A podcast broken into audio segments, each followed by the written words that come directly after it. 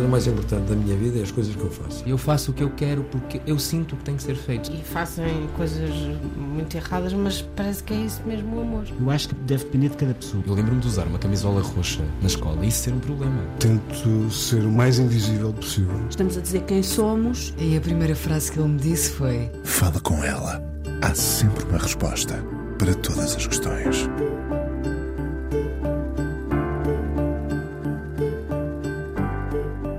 Qual é o gatilho dele?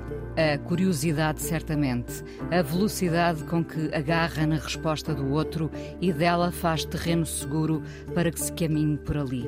São muitos anos de televisão, aqueles anos todos que nos levam a tratar um desconhecido pelo apelido como se fosse de casa, às vezes da família. Presinto que foi mais feliz já adulto do que em criança. Poucas memórias do pai e um coração independente que se atirou cedo para a vida que um miúdo sem muitos amigos dificilmente arriscaria projetar. Foi o acaso ou a persistência? Porquê poucos amigos? E agora, aos 67 anos, os amigos voltaram a ser poucos, mas os escolhidos? Em quem confia, afinal, e se o folclore da televisão não o desvia do foco? Lembro-me dele com um bigode que o parecia sustentar, um bigode farto entre coisas doces que nos dava a provar. Em banho Manel já era um piscar de olho à provocação discreta que soube gerir. É isso, provocador e ao mesmo tempo discreto, moldando-se muito bem a quem tem pela frente. Ainda assim, não escapa às polémicas. Eu também não o quero poupar. Primeiro, a vida que o levou das doçuras a momentos às vezes agridoces da exposição. Quando Portugal ainda não estava preparado para os seus casacos, já ele nos dizia com muitas certezas: sou este, não vou abdicar. O teatro, antes de tudo, as aparições fugazes no cinema e a televisão, onde ficou e continua. Saboreia antecipadamente o momento da retirada. Será fácil viver longe da adrenalina televisiva? Manuel Luís Goxa, hoje no Fala com ela, aqui na Antena 1, o bebê que nasceu no dia de Natal, com mais de 4 quilos e que queria certamente devorar a vida, longe de sonhar que um dia haveria de ser uma das figuras mais mediáticas de Portugal. Manel, olá. Obrigada. Já, já te começas a. Sinto-me na psicanalista. Vamos a isso Olá, que, eu, que eu já estou a esfregar as mãos. A vida adulta foi muito mais feliz do que uh, a infância? Eu acho que a vida, a vida, a vida da criança não foi tão infeliz assim, porque eu hoje em dia tenho muito, ainda há dias estava a pensar nisso. Até que ponto é que a minha memória se tornou seletiva e limpou uh, episódios menos agradáveis, porque eu sempre, eu sempre achei que não tive uma infância muito complicada. Eu sou filho de pais separados, isto na década de 60. Uh, mas isso nunca me. O que não era assim tão comum. Não, eu, eu, seria, eu seria o único uh, aluno no liceu a ter pais separados. Mas isso nunca me traumatizou, isso nunca me preocupou. Um, há uma figura que não é de todo de referência na minha vida, que é o meu pai. Haveria ali uma figura masculina de referência que seria o meu padrasto se eu tivesse gostado dele. Uh, mas não, não, gostei. Aconteceu. Não gostei, mas eu acho que eu acho que tive um complexo de Édipo também aqui à mistura, portanto há uma reação, uma reação é de piana e portanto eu era uh, muito apaixonado pela minha mãe, como sou, ela hoje tem 99 anos, está, uh, ainda está a largos meses fazer 100, porque completou há dias 99, mas eu não gostei daquela figura, ao fim e ao cabo encarei como um intruso na minha relação privilegiada com a minha mãe. Hoje em dia nunca lhe pedi desculpa, uh, mas arrependo de não ter pedido desculpa porque eu acho que ele era um bom homem uh, e acho que. E a tua mãe pediste? Eu, eu acho que a minha mãe é que é complicada nas relações. Uh, já falo, eu falo tudo com a minha mãe de forma muito aberta e, portanto, não pedi desculpa à minha mãe, mas já falei muitas vezes que eu fui um bocadinho uh, mauzinho para o meu padrasto. Portanto, o facto de ter pais separados não me provocou nenhum trauma. Eu achava divertido ter pai, mãe, madrasta e padrasto, se bem que o meu pai não fosse uma figura presente. E a minha infância foi muito vivida comigo próprio. Portanto, eu, eu, eu, eu tinha um mundo muito meu que tinha a ver com a curiosidade, com a leitura. Eu acho mesmo que a minha maior qualidade, se não mesmo a única, é a curiosidade, que é ela que me move, que me alimenta e que faz com que eu seja o profissional, não interessa se bom, se mau, se medíocre, que sou. Portanto, eu queria. Está muito patente essa curiosidade nos teus olhos. Quando eu falo aqui no gatilho, não é? Uh, nesta questão das. Tu vais uh, buscar pormenores e, e, muito rapidamente eles já estão a ser materializados, digamos. Isso vê-se muito nos teus olhos. Eles procuram muito rapidamente o, o pormenor, a coisa que está ali a, a escapar-nos a nós, telespectadores, e que para ti estão ali muito presentes, não é? Essa curiosidade começa na preparação em casa, que é dos momentos mais fascinantes de quem faz televisão da maneira como eu faço. Portanto, essa curiosidade muitas vezes leva-me a que eu ainda gosto mais do programa na preparação em casa do que depois, quando do que depois porque muitas vezes fica aquém daquilo que são as minhas expectativas face ao programa. Mas, portanto, eu fui uma criança que, que se bastou a si própria, portanto, muito entregue aos livros, que me levavam para outros mundos, muito entregue à televisão a preto e branco que existia na altura que era esta casa. Não era esta casa aqui, mas era a RTP, portanto, um, estamos, no, estamos no, no, complexo da RDP e RTP, um, e, e, e, sabendo bem o que, eu, o, que eu queria, o que eu queria para o meu futuro. Eu sempre disse uma coisa disparatada, que era ser conhecido. Isto é tu é querias uma... ser conhecida. Sim, que é uma coisa disparatada. Hoje, hoje fazendo, fazendo, fazendo introspeção e analisando tudo isto, eu acho que isto tinha a ver com a minha necessidade de me afirmar e de, e de pedir às pessoas que gostassem de mim através de uma exposição pública. E isto talvez tenha a ver com a ausência do pai, que nunca foi dramático na minha vida, porque eu também rapidamente entendi que o meu pai não foi pai presente porque a vida não o deixou ser, porque ele não quis ou porque a minha mãe lhe criou muitos obstáculos. Naquela altura, naquela altura as separações não eram pacíficas. Ainda hoje, maioritariamente, talvez não sejam, imagina naquela altura. E, portanto, a minha mãe fez-lhe uma guerra surda durante anos até à minha maioridade, não é? Tu não procuraste? Tu não insististe? O, não, meu pai aparecia regularmente. Nós, eu sou lisboeta, mas quando a minha mãe se separa do meu pai tinha 3, 4 anos, o meu irmão era muito pequenino, portanto tinha um ano para aí, e a minha mãe regressa à casa da mãe dela, portanto, que era em Coimbra. Portanto, a minha geografia sentimental passa por Coimbra, depois depois regresso a Lisboa e, e, hoje em dia, desde os 17 que estou em Lisboa e tenho 67, mas a minha geografia sentimental passa também por Coimbra naqueles anos em que a nossa personalidade é moldada. A frase não é minha, mas eu acho que a infância realmente é a nossa pátria e temos muito a ver sempre com a infância e com as vivências da infância. O meu pai regularmente procurava, eu lembro-me, eu acho que ainda tenho um cartão desses, portanto, mandava um, um mensageiro com um cartão a pedir à minha avó, porque a minha mãe entretanto trabalhava de manhã até até à noite como manicura no salão de cabeleireiro da burguesia de, de Coimbra. Uh, e, portanto, a manicura, pedicura e mais tarde calista. E, portanto, uh, aquele, eu, eu, tenho ainda um cartão muito bem escrito. O meu pai tinha uma letra muito bonita a pedir para que o Necas, eu era Manuel, portanto, é um diminutivo que me irrita, mas pronto, que o Necas, tanto que fosse com aquele senhor, hoje em dia seria um perigo, não é? Naquela altura as coisas eram, eram muito mais tranquilas, justamente para almoçar com ele e habitualmente era num hotel que havia em Coimbra, que era o Hotel Bragança. Só que depois a minha mãe dificultava a vida do meu pai. Uh, o meu pai, por pirraça, não mandava a mensalidade para contrariar a minha mãe e a minha mãe depois, eu lembro-me perfeitamente que durante todos, durante anos, todos os meses, eu ia fazer queixa com a minha mãe, eu ia acompanhar a minha mãe para fazer queixa no Tribunal de Justiça contra o meu pai porque não mandava a mensalidade. Estas guerras foram-se foram fazendo com que o meu pai pensasse não vale a pena insistir em dar-me com os meus filhos quando eles forem maiores, eles que me procurem. E assim, e assim foi com o meu irmão, não tanto comigo. Eu, tive, eu encontrei o meu pai, mas perde-se um vínculo, não é? Portanto, aquele homem eu hoje tenho pena não ter descoberto melhor aquele homem, porque eu acho que tenho coisas daquele homem. A fruição da vida é do meu pai, não é da minha mãe. Minha mãe é uma fatalista, é uma dramática. Tudo é problemático. E, no eu... entanto, tem 99 anos. Pois, talvez por isso. Talvez por a minha isso. mãe matou todas as pessoas. Matou o meu padrasto, matou o meu pai, salvo seja, não é? Toda a família. A minha mãe é a única que resiste. Eu ainda há dias dizia: Tu esqueceste de morrer. É uma boa frase. Oh, Manel, sabes quando. Mas ela tem humor. Ela comigo ri-se. Eu, quando, quando estava a, pensar nesta conversa, uh, lembrei-me muito do Elton John, do biopic do Elton John, de quem eu gosto bastante. Uh, e o Elton John, uh, enfim, teve uma infância problemática também, com, com os pais separados, com um pai que uh, não lhe ligou uh, especialmente, ou não lhe ligou de todo.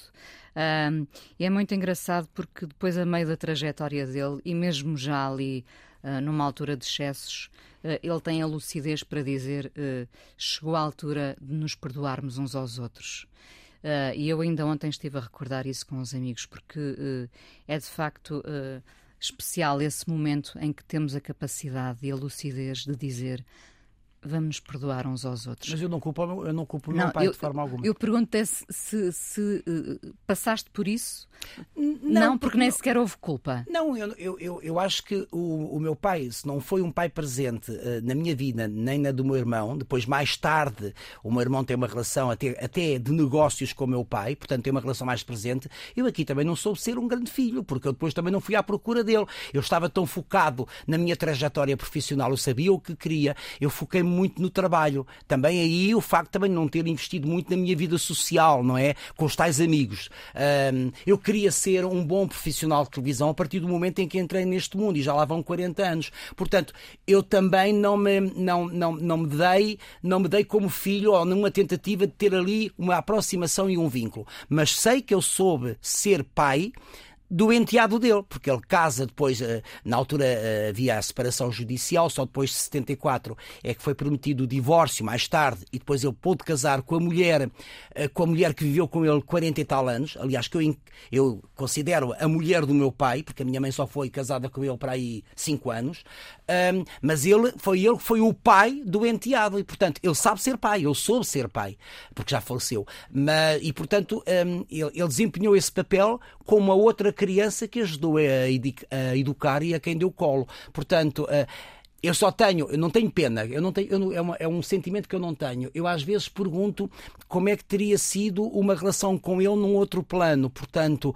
porque uh, uh, as viagens, o descobrir o mundo, isso é dele. Uh, a inquietude também é dele. O teu pai gostava de ter sido mais conhecido? É não, eu acho que não, não eu acho não. que não. Eu acho que ele foi feliz nos negócios dele. Hum, penso que não. Penso que a vida do meu pai também foi equilibrada. Hum, penso que ele era inquieto porque queria saber muitas coisas e conhecer o mundo e era e tinha amigos. Eh, aí é uma faceta diferente de mim, mas era um homem que fruía, que sabia sabia tirar partido da fruição da vida, os prazeres da vida. Um hedonista. Da, exatamente. O prazer da boa. E, tu, tu só descobriste isso isso mais tarde. Não, eu, eu entretanto começo a. Sim, e, e, sobretudo quando penso no meu pai, penso sempre nesse lado que eu sei que ele tem, porque eu, eu convivi com ele uh, suficientes vezes para perceber isso. Não as suficientes vezes para criar um vínculo. Portanto, aquele homem era um homem muito bonito, o meu pai era muito bonito, a minha mãe também o é, uh, mas aquele, aquele homem era um homem muito bonito que eu sabia que a quem devia parte do meu ser, da minha existência, mas. Uh, havia aqui uma relação simpática, uma relação cordial, cordial, simpática, simpática, mesmo, simpática, divertida com ele, mas não é aquela relação de amor, amor eh, entre pai e filho. Fiquei na dúvida se tu és hoje em dia um hedonista, és? Sou. Porque tu tens essa vertente tão vincada do trabalho, não é? Uh, Sim, mas tu não vives gosto... sem o trabalho, quase, o... quase. Eu cumpro-me no trabalho, não é? Mas cada tu vez. Tu realizas-te no trabalho. Eu acho que me cumpro como ser humano no trabalho e que me realizo no trabalho eu sou indecentemente feliz a fazer televisão.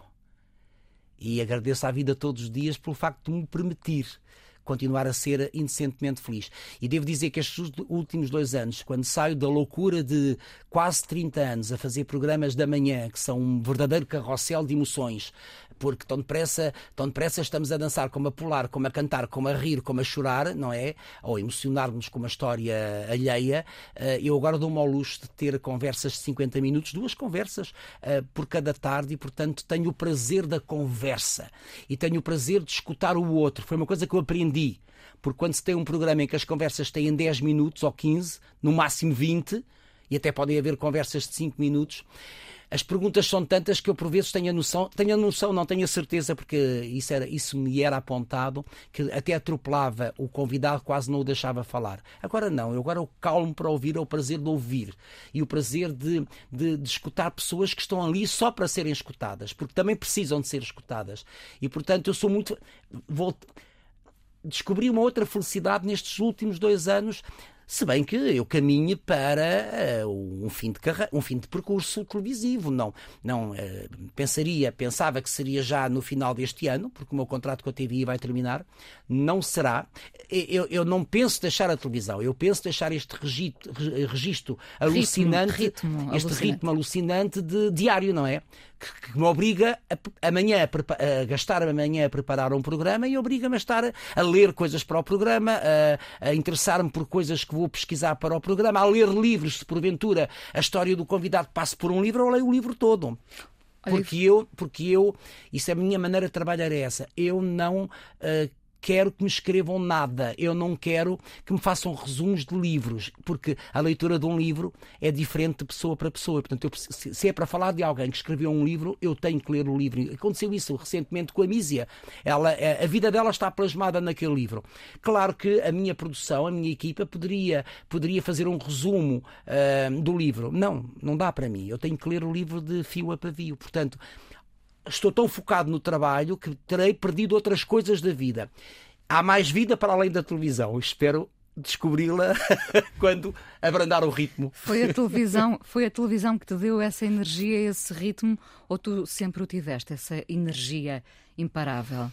Eu, como faço televisão há 40 anos, já, já não, não, consigo afastar-me do profissional, não é? Mas eu penso que uh, essa energia também alimenta o profissional que sou, ou que tento ser, ou que procuro ser.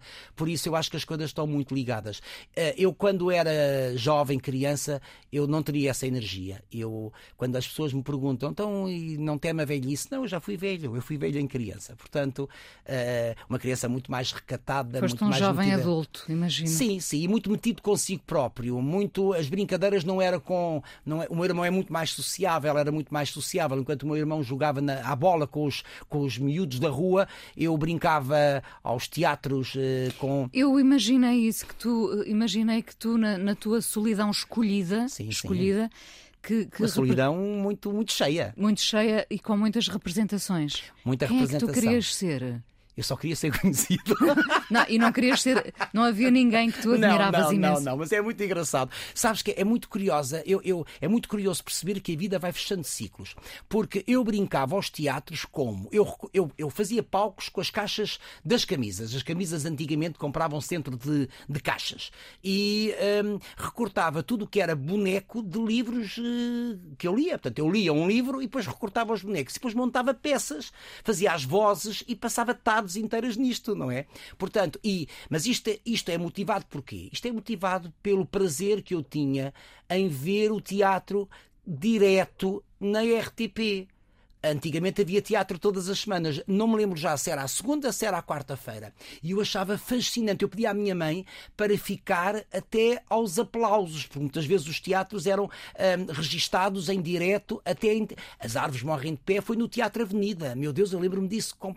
Lembro perfeitamente. E eu pedi à minha mãe, só quero que chegue ao cair do pano. E ela deixava-me ficar, não é? E, e, e, e por exemplo, eu, eu, sou do tempo em que a televisão, a televisão era muito interessante. Poderia ser uma televisão dirigista, porque claro que havia a censura e havia o Estado Novo que impunha regras, mas era a televisão em que eu descobri Vitorino Nemésio, por exemplo. Eu não percebia nada do que é que Vitorino Nemésio me dizia, mas aquele homem tinha o tal carisma, não é? De que se fala agora, era de tal forma empático que a maneira que ele tinha de comunicar, e ele não tinha cenário algum, era uma cortina preta, tudo era preto e branco naquela altura, não é? Ou cinzento. E, no entanto, ficava, nós ficávamos ali agarrados. Eu ficava agarrado a ele, como ficava agarrado ao Pedro Homem de Mel, que contudo, um grande poeta, que contudo fazia programas de folclore, ficava agarrado um, ao, António, ao António Pedro, que falava de teatro, ao João de Freitas Branco e ao maestro José Atalaia. Porquê é que eu gosto de música clássica?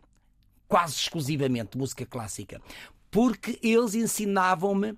Eu não sei se isto é assim, mas quando eu vou ver um concerto de música clássica, eu continuo a lembrar-me daquilo que o maestro José Atalaia nos dizia enquanto, enquanto profissional de televisão, que é agora escutem, o piano vai responder aos violinos. Agora atenção, Há uma pausa, pausa, dramática, vão ser os violinos a responder. Eu às vezes estou a dar comigo, a, a, tentar interpretar aquela partitura desta forma. Portanto, a televisão era a única, ainda por cima em Coimbra, da década de 60, era a janela.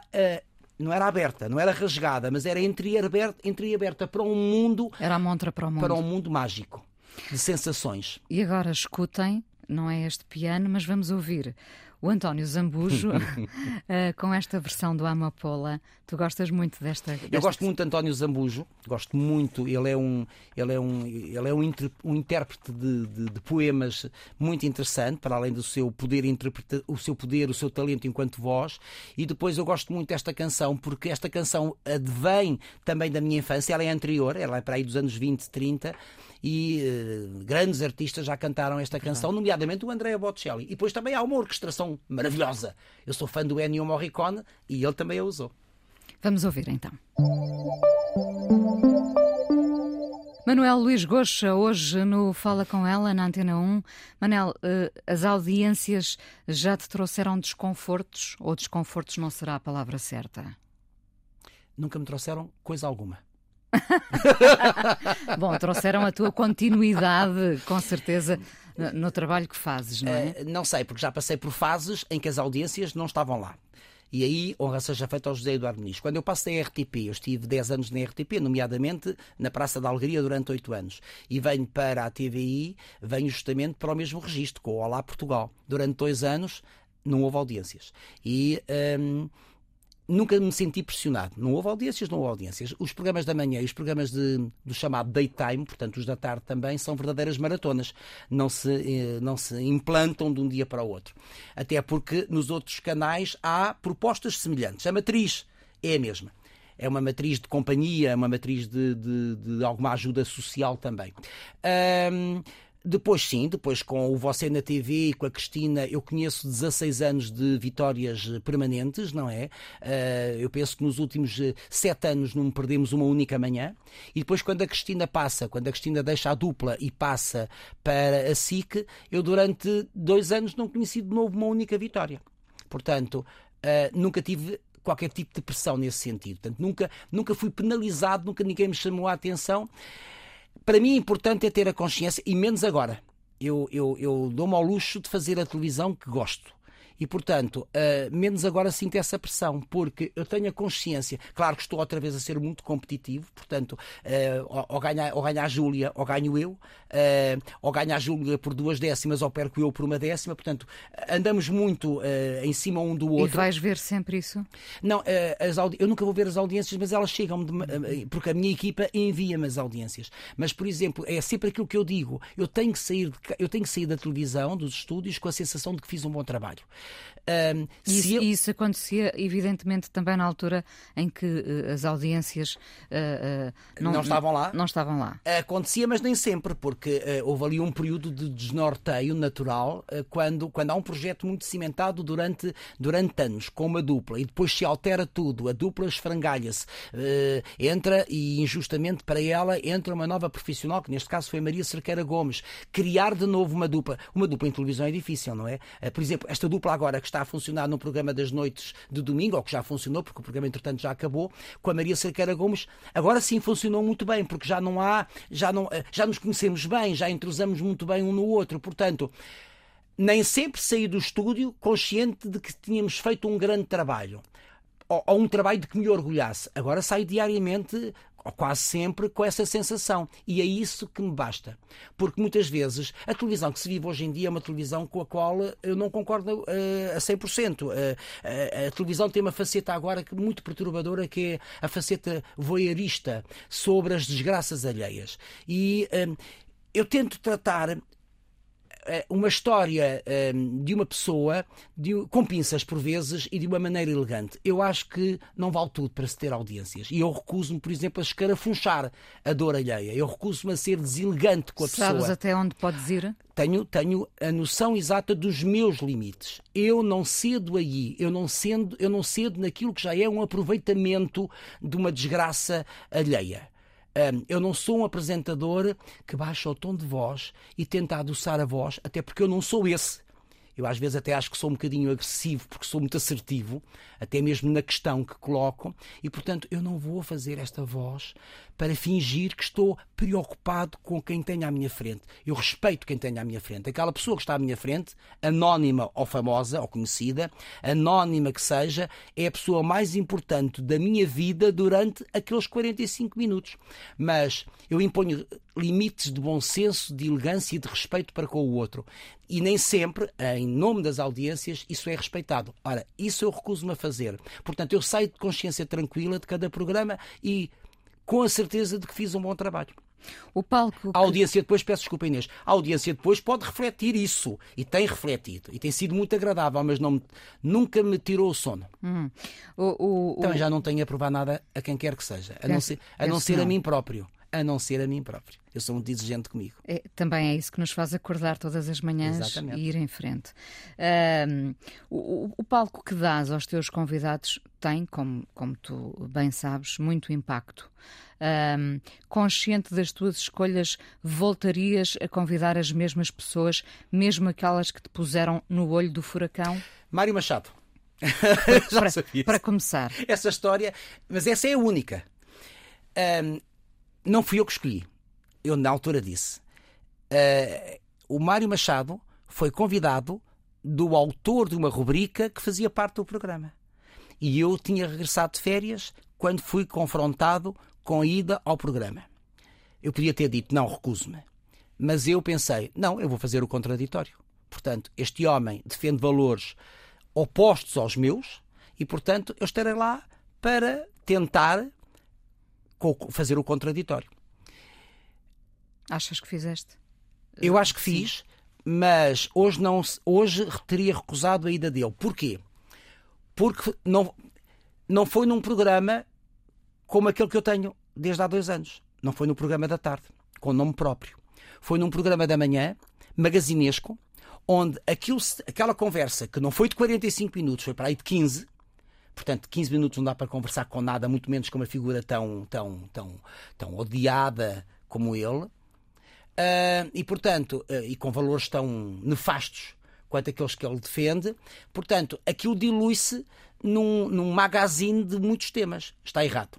Outra coisa, portanto, não era, não era, não era o palco para uma conversa daquelas. Outra coisa, faltou ali faltou ali, e tenho, tenho que fazer o meia-culpa como apresentador, porque não me lembrei disso, mas faltou ali uma, uma, uma peça que o enquadrasse, que dissesse quem era aquele homem, que já tinha estado preso e porquê. Portanto, faltou tudo isso. Hoje, hoje eu não, hoje não, não levaria a um programa. Não. Não, não, não. Apesar de eu achar que eu não sei, porque se fosse um programa mas hoje não se justificaria levar ao programa. Portanto, até porque ainda hoje eu, eu, eu, eu de vez em quando sou confrontado com uh, opiniões que vão buscar esse caso. Devo dizer que aí sim, aí passei Uh, os dias piores da minha vida foi à conta desse caso e depois tudo aquilo que se seguiu. Portanto, uh, aqui justifica-se a palavra desconforto. Não, muito mais que desconforto. Isso foram. Eu lembro-me que no dia a seguir tive que ir fazer a apresentação um, para uma marca a que estou ligado, para 500 pessoas, e é morto por dentro e a fingir que estou bem por fora, não é? Uh, que é, uma, é, de uma violência terrível, porque, um, porque eu fui achincalhado, maltratado, entre aspas. não, é, não é propriamente uma questão questão de ser maltratado um, em muitos programas, em muitos debates, houve, houve um aproveitamento, mas deixa-me dizer que eu recebi, eu recebi uma mensagem que tenho ali no meu telemóvel de um alto dirigente do Partido Comunista a dizer Manuel Luís, você esteve bem na maneira como o tentou confrontar, mas nós temos que fazer o nosso papel e, portanto, vamos ter que assumir uma posição contra si também. Como vês, depois também há um aproveitamento político da situação e depois há, há isto há estes jogos e estas pressões de bastidores. Em relação a Mário Machado, penso que não se justifica uma outra conversa, não é? Mas eu lembro perfeitamente que, hum, que esgrimi os meus argumentos eh, para tentar contrapor os dele. Eu acho que vais falar agora de André Ventura. Eu, eu, eu não falei em nomes. Ah, mas falo eu. falo eu. André Ventura. Sim, senhor. André Ventura, eh, conversei com ele já no programa Gocha. Na semana em que conversei com Ana Gomes, é porque eu sou acusado, nomeadamente as pessoas levianamente, a meia dúzia de fedelhos, e só mesmo fedelhos, uh, já me chamaram de fascista porque eu, porque eu entrevistei André Ventura. Primeiro, não sabem sequer o que é o fascismo, porque não têm idade para isso, e depois porque eu entrevistei André Ventura, e falo-ia de novo, no âmbito da, das campanhas eh, para a presidência da República, portanto entrevistei André Ventura, Ana Gomes, João Ferreira, Marisa Matias, tino de rãs e só não entrevistei o presidente Marcelo Rebelo de Sousa, que estava a recandidatar, mas era presidente da República. Portanto, um, foi nesse âmbito que eu entrevistei André Ventura. Pois é muito curioso, porque os apoiantes de André Ventura disseram horrores de mim, porque eu dizem que eu maltratei o homem, que achincalhei, que fui terrível. Portanto, estou aqui entre estes dois focos. E, e suportas bem isso? Completamente. Eu acho que fiz um belíssimo, fiz um belíssimo trava trabalho no que diz respeito aos uh, candidatos à presidência da República. Isso é, atenção, isto é o meu trabalho, é perguntar. Claro, com certeza. É o perguntador, não é? Qual, qual é uh, o teu escudo? Qual é a tua defesa quando sais para a rua, quando vais para a televisão? O que é que te uh, segura? O que é que te defende? Eu não ando muito em exposição, eu não ando muito em exposição, não é? Eu sou, eu, eu é muito de casa trabalho, trabalho de casa.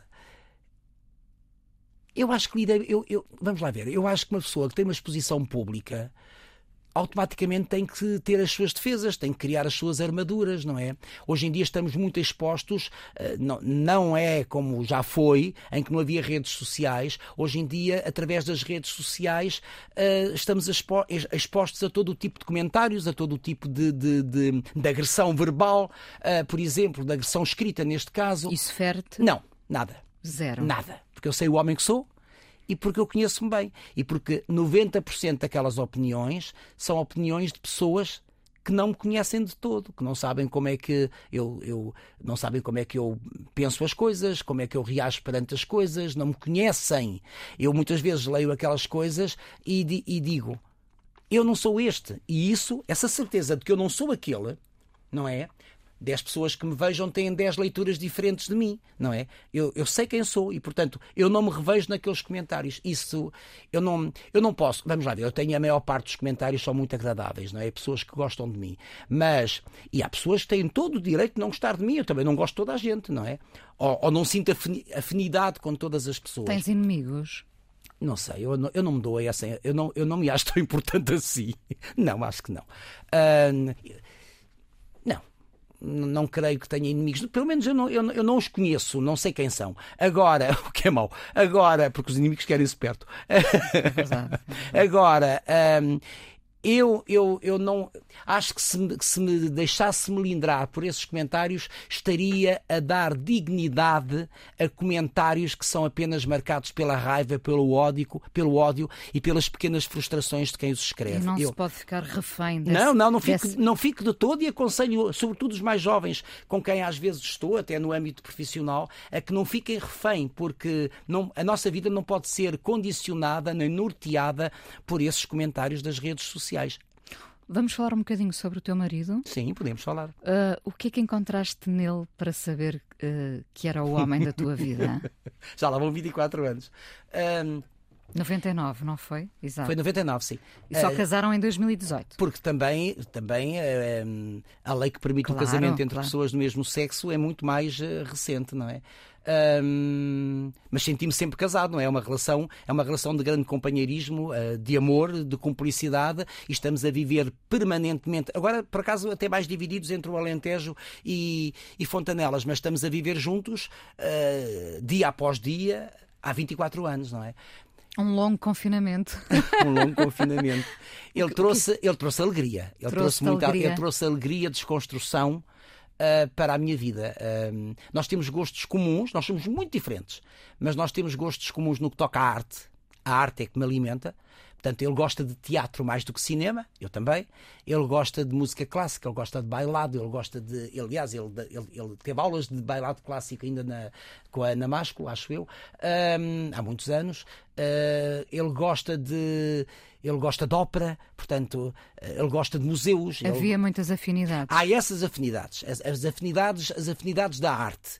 Depois, como pessoa, é completamente diferente. Ele é sociável ou não sou? Eu sou o contrário. Eu sou o contrário daquilo que sou da televisão. Mas eu também preciso do meu espaço, do meu silêncio, de estar comigo depois de ter estado com muitas pessoas, não é? Ele respeita esse silêncio? Não, não. não eh, nós sabemos perfeitamente que um casamento, uma união, é composta por três elementos. Eu, tu e nós, não é? Portanto, ele respeita como eu respeito. Ele anda sempre em almoços, jantares, então no Alentejo ele domina. Ele domina, eu costumo dizer. E tu aproveitas ele, para te retirar. Ele domina, ele domina aquilo tudo. Ele tem convites para jantares e para almoços todos os dias, com os agrobetos, como eu costumo dizer. Rui e os seus agrobetes, pessoas muito queridas, simpáticas, de que eu respeito também, muitas delas, mas eu, mas eu fico, eu sou capaz de estar uma semana inteira dentro da minha pequena herdade sem sair dela. Com os meus livros, com os cães, Com os eh, prazeres. com os meus prazeres, que até pode ser apenas o olhar para o horizonte. O olhar. Eu sempre quis ter um monte no Alentejo e cá está. Eu via na Cons- televisão, eu via na televisão, eu consigo tudo, aquilo, aquilo que me proponho eu tenho conseguido porque a vida me tem dado e tem fechado ciclos. E esse é um deles. Ahm, eu, quando era miúdo, ficava fascinado. Eu que tinha da, da janela do meu quarto a visão do pátio da Inquisição, em Coimbra, centro histórico, portanto, era um pátio eh, onde antes havia sido instalada a Inquisição, portanto, de más memórias, e eu via as, as imagens da, da planície alentejana e eu dizia à minha mãe. Eu quero ir viver para ali porque tenho largueza de horizontes. E aos 60, a vida ofereceu-me a hipótese de ter um monte e ter uma pequena herdade. Trabalhaste Portanto, para isso. Trabalhaste Sim, mas, isso. sim, mas a vida, a vida tem sido muito generosa também comigo, não é? Ah, e eu estou muito atento aos sinais da vida. Eu falo muito da vida porque eu não acredito em Deus e, portanto, eu não remeto para o divino as coisas que me vão acontecendo extraordinárias e muitas vezes para as quais não tenho explicação. Explicação plausível e racional. Eu sou muito racional. E o Rui, por exemplo, é muita emoção, é, é diferente. Portanto, eu acho que estes opostos que acabam por nos atrair também. Tu tens, evidentemente, um, um talento imenso para, eh, para a conversa. Ah, Eu falo muito, não falo? Ainda bem, porque, eu- porque justamente, mais uma vez, eu estou aqui para escutar, escutar. Eu não tenho, mais do poder, que eu não tenho poder de síntese. Que bom, eu fico muito contente. Um bom programa, um bom programa do Fala com ela é aquele em que eu praticamente não falo, porque estou a ouvir, não é?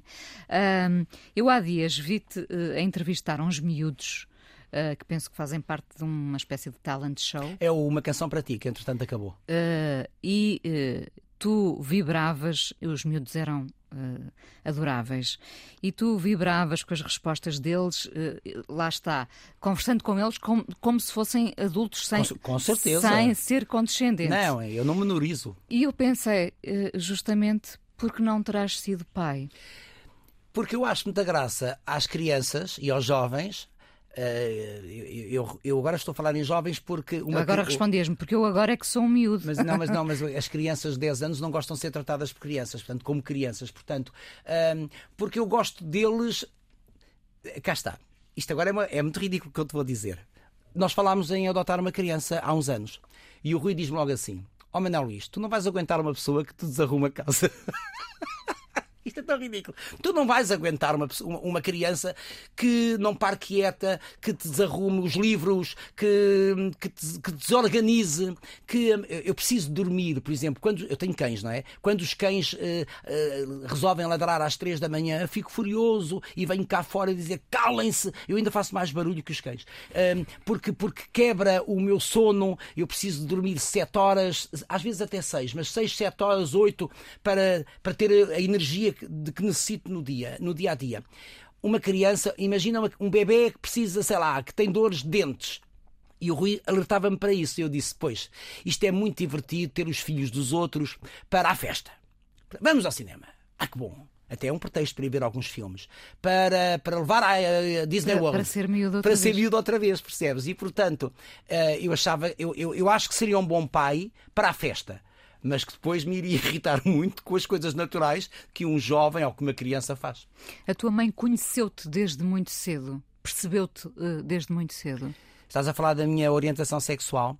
Eu, eu acho que as mães, eu- é uma coisa que eu digo muitas vezes, eu acho que as mães sabem tudo. A minha mãe era à acho. frente do seu tempo. A minha mãe, a minha mãe era uma mulher que eh, tinha uma mãe muito beata e ela não era, era muito anti-igreja. Curiosamente, agora, como eu acho que ela agora, ela agora tornou-se beata. Te- eh, É a ideia da finitude. eu acho não que é? sim, eu acho que sim. Uh, reza o terço todos. Às vezes eu ligo para ela e está ela a rezar o terço. Eu disse: Pois é, estás a aproximar, estás a tentar conquistar um lugar no céu. Uh, mas a minha mãe fumava, está há 60 e tal anos, fumava o seu cigarro, era uma mulher lindíssima, era uma mulher um, uh, independente. um, e portanto, talvez isso também tenha feito com que ela tenha percebido que tinha um filho diferente, não é? Um, eu não me esqueço, uma vez que aos 9 anos. Eu não me esqueço, isso não me esqueço. É das frases mais marcantes do meu pai. Já escrevi uma vez sobre isso. Ou eu- uma vez o meu pai foi-nos visitar à noite, a Coimbra. E eu estava, eu estava sentado a ver qualquer coisa. E a minha mãe disse, e ele quis saber como é que estava eu, como é que estava o meu irmão. E a minha mãe disse: Olha, este teu filho gosta é de ver ópera, bailado e, e música clássica. E ele responde assim: Ah, temos o Maricas na família. Mortífera esta frase. Mortífera. Sim, mas a mim não me abalou nada, porque eu sempre soube o que, o que era. Eu podia não ter definição, mas eu sempre me senti mais atraído por rapazes do que por raparigas. Portanto, eu poderia não ter uma definição, até porque gay era uma palavra que não existia no vocabulário da década de 60. Havia uma outra palavra horrível. Que, que era invertido. Ah, sim, sim. Essa, esta, esta ainda é mais antiga, não é? É mais antiga, mas essa eu ouvia, não é? E há um dia que eu percebo que eu, percebo, eu tenho um nome para aquilo que eu sentia quando há, quando eu ouço, não, quando a minha mãe recebe a visita de uma amiga dela que vai, lavada em lágrimas, confessar que o casamento dela tinha terminado porque o marido havia se apaixonado por um homem. E aí a minha mãe vem ter comigo e diz-me: Tu queres saber o que aconteceu? Fulano é invertido. Eu tive um nome. Um, o pior dos nomes para aquilo que eu sentia. E aí, mas eu, eu, sempre convivi muito bem com isso. A minha mãe faz uma coisa notável. Já viste a injustiça de dizer de alguém que é invertido? Naquela altura a palavra não tinha o peso que depois, mais tarde, com a compreensão das palavras, e olha que eu já dominava muito vocabulário por uma razão muito simples, as minhas primeiras leituras foi o Romance da Raposa e o Malhadinhas da Aquilino Ribeiro. eu sou Ribeiro, um fã da Aquilino Ribeiro. Há muitas pessoas que são querusianos, eu sou aquilino, o mais possível, porque era um homem que usava muito regionalismo e obrigava-me a ter um dicionário e a, e a e a saber muitas palavras. Lá está a curiosidade a Curiosi procurar. É? Curiosidade, é? curiosidade. E essa, essa palavra invertido foi uma palavra que não ganhou. Essa palavra invertido, que é horrível, não é? Um, é uma palavra que naquela altura apenas correspondeu a algo que eu sentia. Portanto, um, definia algo que eu sentia. Não tinha a carga negativa que depois, mais tarde, ao perceber, acabaria por ter, mas aí eu estava muito bem resolvido comigo. Eu sempre estive muito bem resolvido comigo. Eu sempre achei, isso é uma coisa que eu acho que tenho desde criança, eu sempre achei que era divertido, que era muito, talvez de uma forma inconsciente, que era muito bom ser diferente. Eu sempre quis ser diferente. Era diferente porque não tinha pai, mãe, madrasto e padrasto. Era diferente porque gostava de rapazes quando a norma seria gostar de raparigas, e era diferente porque eu queria a minha vida tal como eu a desejava e não como os outros quisessem que fosse. O que é um dia bom para ti, Manel? É um dia com muitos momentos de felicidade. Pode ser abrir a janela de manhã e ver que o céu está limpo, mas pode ser também abrir a janela de manhã e ver que há uma neblina que vem da Praia das Maçãs e que cobre toda fontanelas e que faz com que eu não possa ir apanhar um bocadinho de sol. Essas manhãs turvas são muito cinematográficas, são, são? São, são, são. Eu gosto muito do Porto por isso não é? Acho que o Porto tem essa componente dramática, há um, há um dramatismo cinematográfico, realmente. Gosto, um dia bom para mim pode ser, pode ser logo de manhã preparar o programa, eu sei. Um dia bom para mim é, aquele dia em que eu junto muitos momentos de felicidade. És um homem feliz? Não, sou um homem com imensos momentos de felicidade, é não estou permanentemente contente, não é? Seria idiota. Agora, na minha opinião, eu tenho sempre respeito pela opinião dos outros. Na minha opinião, é a minha maneira de pensar. Um dia bom para mim é aquele dia em que eu descubro uma história de vida que me acrescenta. É um dia em que tenho um convidado que me vai esclarecer uh, até questões que têm a ver com a minha personalidade e com as minhas inquietações. É um dia, sobretudo, que eu é um dia em que, no momento de me deitar e de pensar no dia rapidamente, não vou fazer balanços, não estou ali a pensar, o dia de hoje valeu a pena por isto, por isto, por isto. Amanhã é um dia novo. E não, e não se pensa mais no dia anterior. Eu não sou agarrado nada ao passado, nada. Vamos. Só dizer isto da minha mãe. Minha mãe aos 17 anos, pergunta-me. Eu já era independente, a minha mãe aos 18 anos. Eu já era independente e já vivia em Lisboa. Eu, eu vivia num apartamento que dividia com outros amigos, com uma bailarina e com um ator, porque nós, eu, eu, eu comecei no teatro para aí com, não sei, 19, 20, e portanto nessa altura nós dividíamos despesas num apartamento na Caparica. A minha mãe veio visitar-me e um dia perguntou-me se eu gostava de homens e, ou se eu gostava de rapazes. Já não me lembro qual foi a pergunta. Sei, sei a resposta, porque eu disse Sim, eu sou homossexual e agora vamos sentar a conversar. E temos dois caminhos. E eu nisso sou implacável. Ou, ou me aceitas como eu sou e continuamos com esta relação tão umbilical, tão intensa de filho e, e mãe, isto comove-me sempre. Ou, ou cada um segue o seu caminho, eu deixo ser teu filho. Mas eu sou implacável nisso, porque, não é? E a minha mãe não diz mais nada. Disse: Não, não quer que digas nada, só quer que sejas feliz. Isto dá-te isto dá-te uma segurança perante um mundo incrível. Eu digo sempre, claro, o que é que interessa às opiniões dos outros se a única opinião que me interessava foi esta? A partir daqui, enfrentei tudo e todos. Que bom. Muito obrigada por teres vindo ao Fala com Já ela. acabou. Espera que ainda vamos conversar mais no podcast. Vamos só ouvir o Ricardo Ribeiro. Gosto tanto. A cantar as mondadeiras, não é? É, é uma verdadeira pressa ao Alentejo. Isto, é o, isto tem muito a ver com o chão que também é meu, não é? Aquele pedaço de chão alentejano. E para além da voz, daquela voz que vem das entranhas, que tem algo do Norte de África, eu, eu acho ali algo de arábico também. Pois, pois tem, pois Uh, concordas comigo, Inês? Claro. Depois claro. tem esta canção maravilhosa que é um grito que vem das entranhas e é uma verdadeira oração à, à gente de trabalho alentejano. Muito obrigada. Aqui na Antena 1 despedimos, mas ainda vamos ao podcast.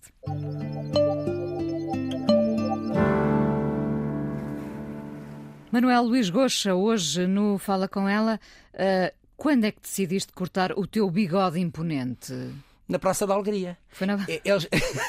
já, lá vão, já lá vão tantos anos. Na Praça da Alegria.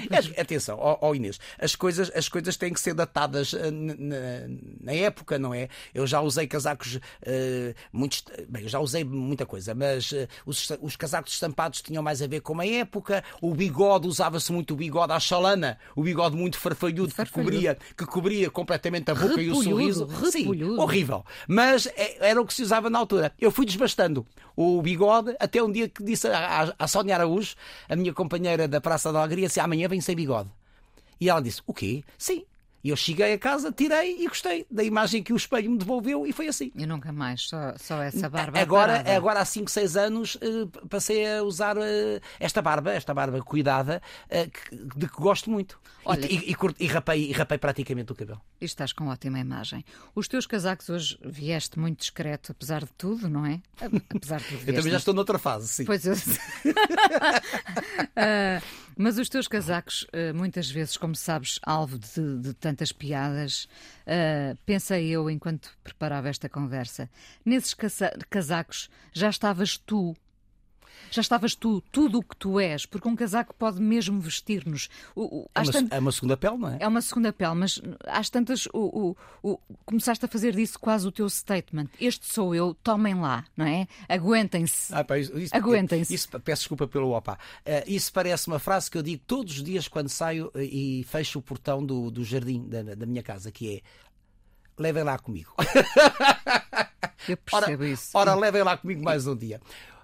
Eu sempre gostei, isto, um, um, a minha vida é muito norteada por, uh, pela estética. Para que eu, eu tenho um compromisso com o que é bonito, com o que é belo. Aquilo que eu acho que é belo, para outra pessoa pode não ser. Uhum. A, a roupa, o vestuário, obedece a critérios de estética para mim, a critérios do que eu entendo como bonito.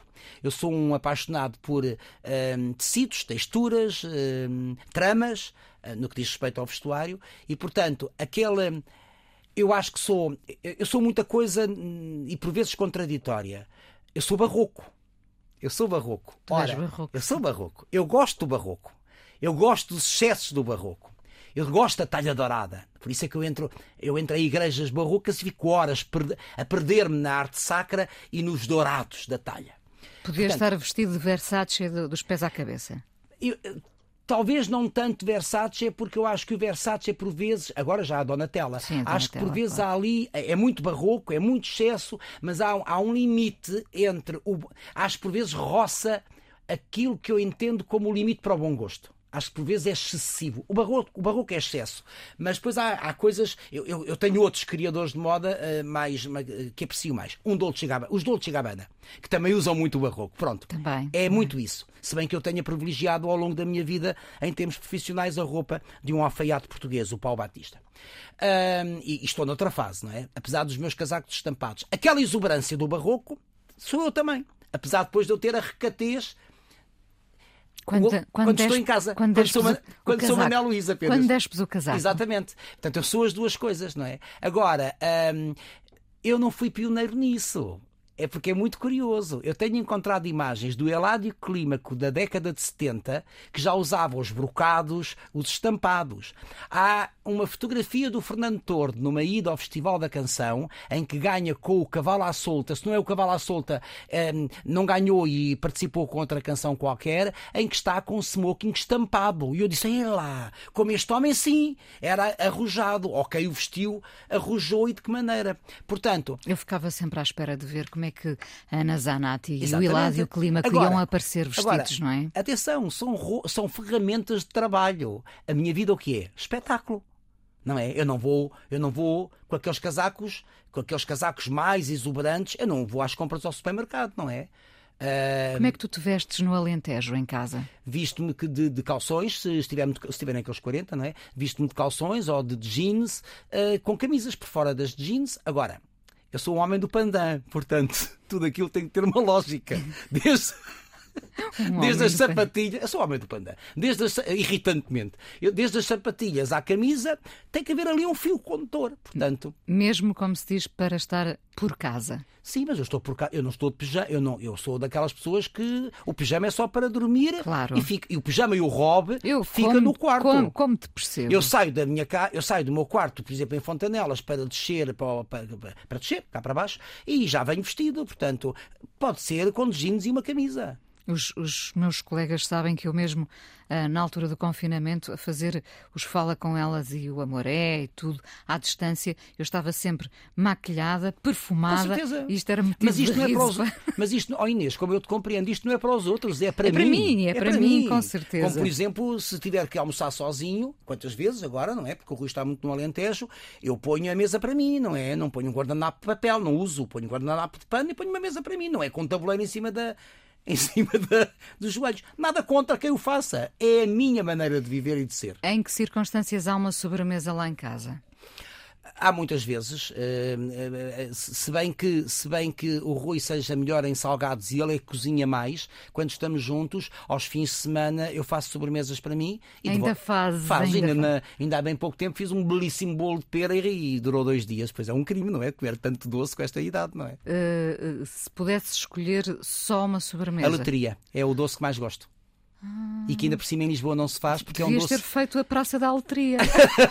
Grande trocadilho. Isso é um trocadilho à Júlia Isidro, que ela é imbatível. Ou Ana Bola. A praça da Aletria é maravilhoso. Mas até fazia sentido, porque a Aletria é um doce de, entre, de- das antigas regiões de Entre Douro e Minha, um doce do Porto, obrigatório em casamentos e batizados. Em qualquer festa, festa à Aletria, em detrimento do arroz doce, que é mais do Sul. É verdade. É e eu verdade. adoro, eu adoro a Aletria. Eu sou da Aletria, confesso. Eu também sou da Aletria. Ah, se- para além da tua mãe do Rui, ah, que pessoa foi ah, um pilar ah, fundamental na tua vida sem a qual não terias sido o mesmo? Do ponto de vista de contacto diário, ninguém. De um ponto de vista mais abrangente, todas as pessoas que me acrescentaram alguma coisa. Desde eh, uma Alice Vieira, portanto, as pessoas que fui conhecendo ao longo da vida, maioritariamente mulheres, acrescentaram-me coisas e, e- e tornaram-me no homem que sou. Ahm, não foi por acaso que eu fiz um programa chamado Mulheres da Minha Vida, que eram as conversas com mulheres da minha vida, e as mulheres da minha vida são todas aquelas que me acrescentaram um, a partir do momento em que as conheço e convivo com elas, mas também são as mulheres que escrevem, as mulheres que pintam, uma Paula Rego, uma Graça Moraes, acrescentaram outras inquietações e outras reflexões. Portanto, o homem que sou é muito à conta de mulheres e de homens que me foram, que me foram, que me foram convocando. Que foram dando mais mundo ao teu mundo? Exatamente. Portanto, agora, como pessoas presentes na minha vida, a minha mãe é a primeira. Aliás, foi isso que eu disse há 18 anos. Quando me assumi, digamos assim, eu- a única coisa que eu disse foi uh, seguir à minha mãe. O Rui é a pessoa mais importante da minha vida. Ainda hoje o é. Eh, e o, o miúdo que teve poucos amigos eh, é agora o homem, o adulto, com poucos amigos também? Sim. Porque eu acho que se banaliza a palavra amigo, não é? Eu tenho muitos conhecidos. Sim. E tenho muitos conhecidos em vários patamares. Eu sou, eu sou, muito, de, eu sou muito arrumado. Portanto, em tudo, não é? Irritantemente arrumado em muita coisa. E, portanto, tenho os conhecidos com quem vou almoçar, com quem vou jantar, se, se, se tiver que ir, eh, muito agradáveis para conversar, mas que não, não estão num plano superior que é o plano da amizade. Onde entra, por exemplo, um amigo da televisão, que é um, que é um belíssimo repórter e apresentador, que é o Helder Reis, do tempo, de, do tempo da, da praça? da praça, sim, mas eu conheci-o, eu conheci-o ainda ele não estava na televisão. E assim é o meu maior amigo. Uh, no meio, uh, com quem falamos regularmente, que estamos horas ao telefone a debater muitas coisas. Ele é um homem muito interessante, que estudou teologia, ele, ele é riquíssimo em termos culturais, em termos de vivências, escreve, agora é apicultor, portanto há um apelo da terra, ao mesmo tempo que também me surgiu esse apelo da terra. Esse é o amigo. Não é? Pois tenho muitos conhecidos com quem posso estar muito agradavelmente, até tenho saudades dos conhecidos. E depois há outros conhecidos que, são, que são apenas conhecidos, que, com quem não que vou também jantar. são importantes. Um dia vais querer ser lembrado pelo teu trabalho ou pela pessoa que Não, foste não, eu, eu não estou nada preocupado. eh, Eu acho que. em eh, ser lembrado. Pronto, Nada mas preocupado, não trabalho para isso. Eh, eh, penso que quando se, eh, quando se falar. Eu vou permanecer na memória das pessoas até elas falecerem. Portanto, eu vou ser esquecido. Eu não me libertei da lei da morte como, como um poeta, como um escritor, como um pintor, não é? Agora, um dia que se fale de televisão, possivelmente sou capaz de falar do Manuel Luís Goxa porque, de mim, porque porque são 40 anos são até 40 agora, até agora. são 40 anos, 30 dos quais em programas diários, sem nunca ter parado. Portanto, isto é uma marca que ninguém tem. Mas isto é importante na vida de uma pessoa? Não. É importante só na minha vida. E tens medo da morte ou tens pena Tem- de não, morrer? não, não, não. Tenho curiosidade. Tenho uma curiosidade imensa para perceber, como se fôssemos perceber, como se alguma vez eu tivesse essa capacidade de perceber, se nos andaram a enganar dois mil anos. Tenho imensa curiosidade. Bom, o que for primeiro depois comunica com o outro. O tá problema é que nunca comunica. bem? Manel, muito obrigada por teres vindo a falar com ela. Coisa mais importante da minha vida é as coisas que eu faço. Eu faço o que eu quero porque eu sinto que tem que ser feito. E fazem coisas muito erradas, mas parece que é isso mesmo o amor. Eu acho que deve depender de cada pessoa. Eu lembro-me de usar uma camisola roxa na escola e isso ser um problema. Tento ser o mais invisível possível. Estamos a dizer quem somos E a primeira frase que ele me disse foi: Fala com ela. Há sempre uma resposta para todas as questões.